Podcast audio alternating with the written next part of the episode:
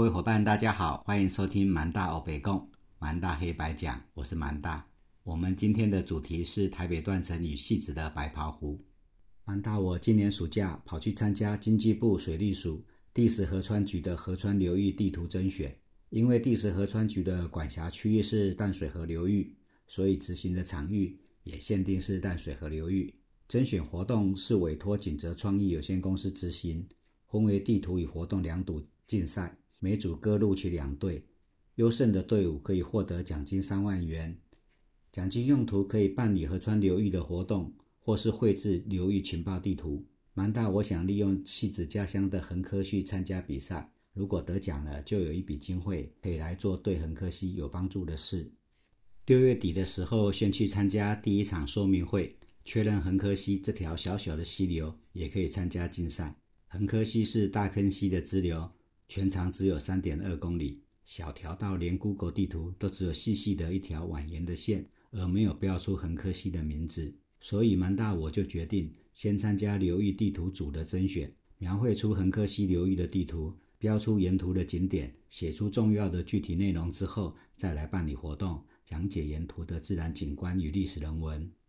七月初参加培力工作坊，锦泽创意请来了四位学有专精的专家学者，针对每位提案人的计划给予修正意见，让提案人可以修改提案内容，再重新评分。第一位评审是崇光社区大学的主任秘书，可能是看在同属社区大学一脉的缘故，对我们横科系的计划提出了很多实际且有帮助的看法。主秘非常认真，还去 Google 地图上寻找我说的点。例如贵族林城的肉头、日本时代防空洞、横科西志红池分洪道、台北断层、蛮大猎场这些地方在哪里？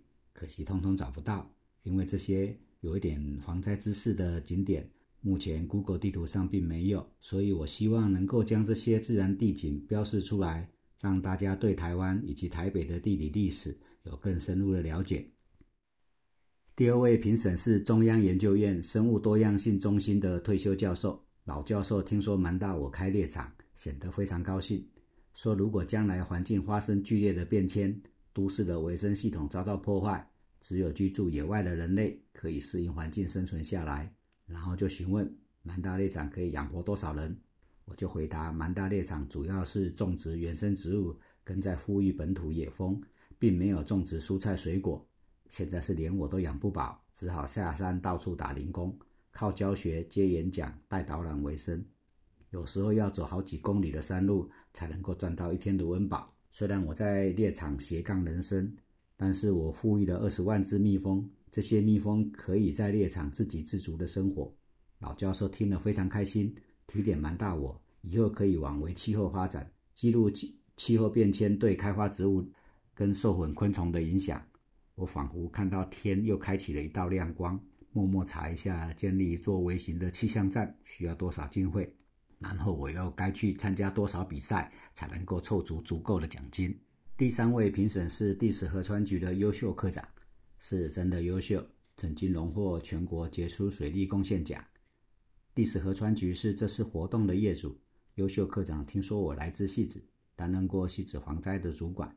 还得过联合国世界卫生组织西太平洋健康城市联盟的健康城市创意奖，也觉得我以前在区域防洪工作可能真的很认真。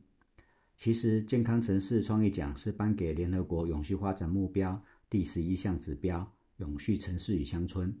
蛮大我以细致的防洪设施与措施，从一个淹水闻名的小镇蜕变成为国际健康城市的建构过程，获得奖项。这个奖项以前都是公共卫生体系在竞争，主要议题例如戒烟、反毒、延缓失智、失能、交通安全、校园安全、减少意外事故伤害等等。蛮大我是唯一以天然灾害为主题得奖的。可能国际健康城市联盟认为，在全球暖化、气候变迁日益严重的现在，建构具备防灾韧性的城市，以应对更加频能的天灾，也是迫切与重要的议题吧。颁奖人甚至还希望蛮大我能将细致水患治理的过程写成专案，分享给国际健康城市参考。蛮大我也答应了，只是可能后来 COVID-19 的疫情爆发，全世界的公共卫生体系都跑去对抗病毒了。国际健康城市联盟的网站更新到现在都还没有做。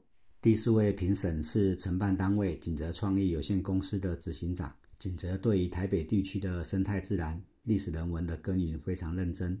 最近在三峡调查家燕竹巢的位置，发现竹巢的地方都在历史街区，高度以一楼为原则，可能跟老街的建筑样式有关，也有可能跟觅食环境有关。但能够做家燕的调查，让大家了解燕子的习性，帮助人类与燕子和谐共处。对生物多样性的形塑非常有帮助。另外，锦泽也开发了挖底加 APP，输入青蛙的叫声就能够辨识出是哪种青蛙在叫，真是非常厉害的创新发明。虽然蛮大我对于天然灾害与历史古迹有非常高的热忱，但是缺乏艺术涵养，所以找了养蜜蜂认识的小一跟学 Parkes 的认识的兴趣老师搭档一起参加甄选。小一是古迹修复专业。有多年从事多媒体艺术工作经验，擅长编辑与电脑制图。新勋老师则是留学意大利归国的艺术家，也是插画老师，在北投社区大学开设插画北投区课程。因为有艺术家参与的缘故，许多评审都对我们的地图充满期待。我们也很认真的讨论跟踏勘，希望能够做好横科西 SDG 导览地图。以后我们还希望借由横科西的 SDG 导览地图。能够做导览与介绍地球生命跟人类历史永续发展的教材。上次我们探访了二二八事件南港桥不义遗址、贵族林地层跟防空洞、横科西分洪道与志洪池。有兴趣的朋友可以回顾我们的第二集二二八事件南港桥，以及第三集小南港山。这星期我们继续探访的旅程，从横科路开始走，先找到台北断层，通过横科路与横科西的地段。台北断层从台北市的后山皮南港公园附近，以西南东北走向，经过中央研究院、戏子白袍湖、大尖山山路，在暖暖四角亭一带，隐没到石底层下方。台北断层不属于活动断层，应该十万年以上不曾有活动记录，但是刚好通过横科路，所以记录断层的存在。台北断层旁边就是儿童剧团纸风车租借的戏子仓库。我们探勘队先往白袍湖前进。白袍湖距离纸风车戏子仓库约有五百公尺的上坡柏油路。白袍湖是地名，清朝末年因为樟脑跟茶叶的开发，汉人移民在横科溪流域建立了三个聚落，从上游到下游分别是十三份、白袍湖跟横科。横科是横科溪下游跟大坑溪交汇的地方，这里的横科溪蜿蜒曲折，穿越横科市区。